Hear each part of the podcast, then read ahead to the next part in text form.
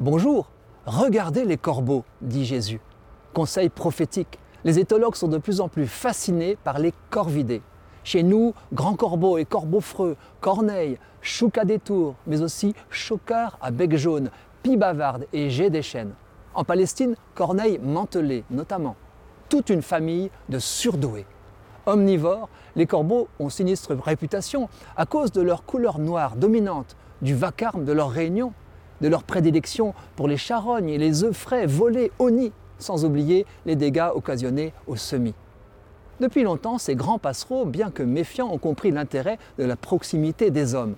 Leur débrouillardise légendaire trouve une illustration dans la Bible.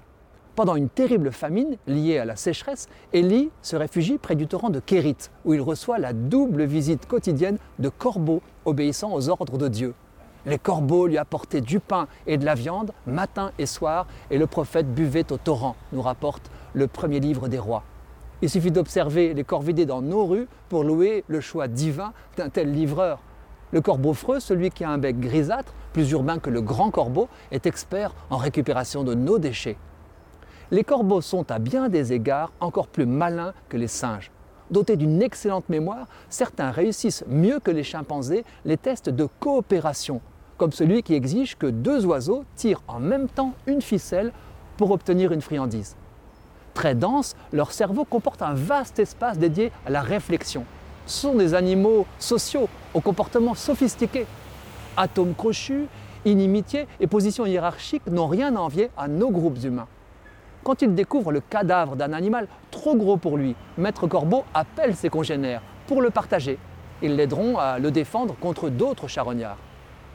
Le corbeau ne se reconnaît pas dans un miroir, mais il peut utiliser le reflet d'une nourriture pour la trouver. Regardez les corbeaux. Jésus poursuit, ils ne sèment ni ne moissonnent, ils n'ont ni cellier ni grenier, et Dieu les nourrit. Combien valez-vous plus que les oiseaux? Il évoquera ailleurs les petits moineaux qu'on vend dessous les cinq au marché. Or, poursuit-il, pas un ne tombe sans que Dieu y consente. Pourtant, combien valez-vous plus que tous les moineaux du monde? Tous vos cheveux sont comptés. Bien que familier des bêtes, Jésus souligne la primauté des êtres humains. J'ai découvert qu'un manuel animaliste titré Introduction aux études animales dénonçait l'antispécisme de Jésus. Choqué par la noyade de milliers de porcs sacrifiés pour libérer un seul possédé, son auteur prétend qu'on trouve d'ailleurs très peu de références aux animaux dans le Nouveau Testament. C'est archi faux. Les bêtes fourmillent dans l'Évangile, tant dans la vraie vie de Jésus que dans ses paraboles. Bœufs, veaux, cochons, couvés, mais aussi scorpions, sauterelles, vers, et puis quelques malins, loups, renards et donc corbeaux. 40 espèces en tout. Quand il s'émerveille de la vie animale, le Seigneur sait de quoi il parle, mais c'est pour mieux montrer aux hommes combien le Père du ciel les aime de façon unique et privilégiée.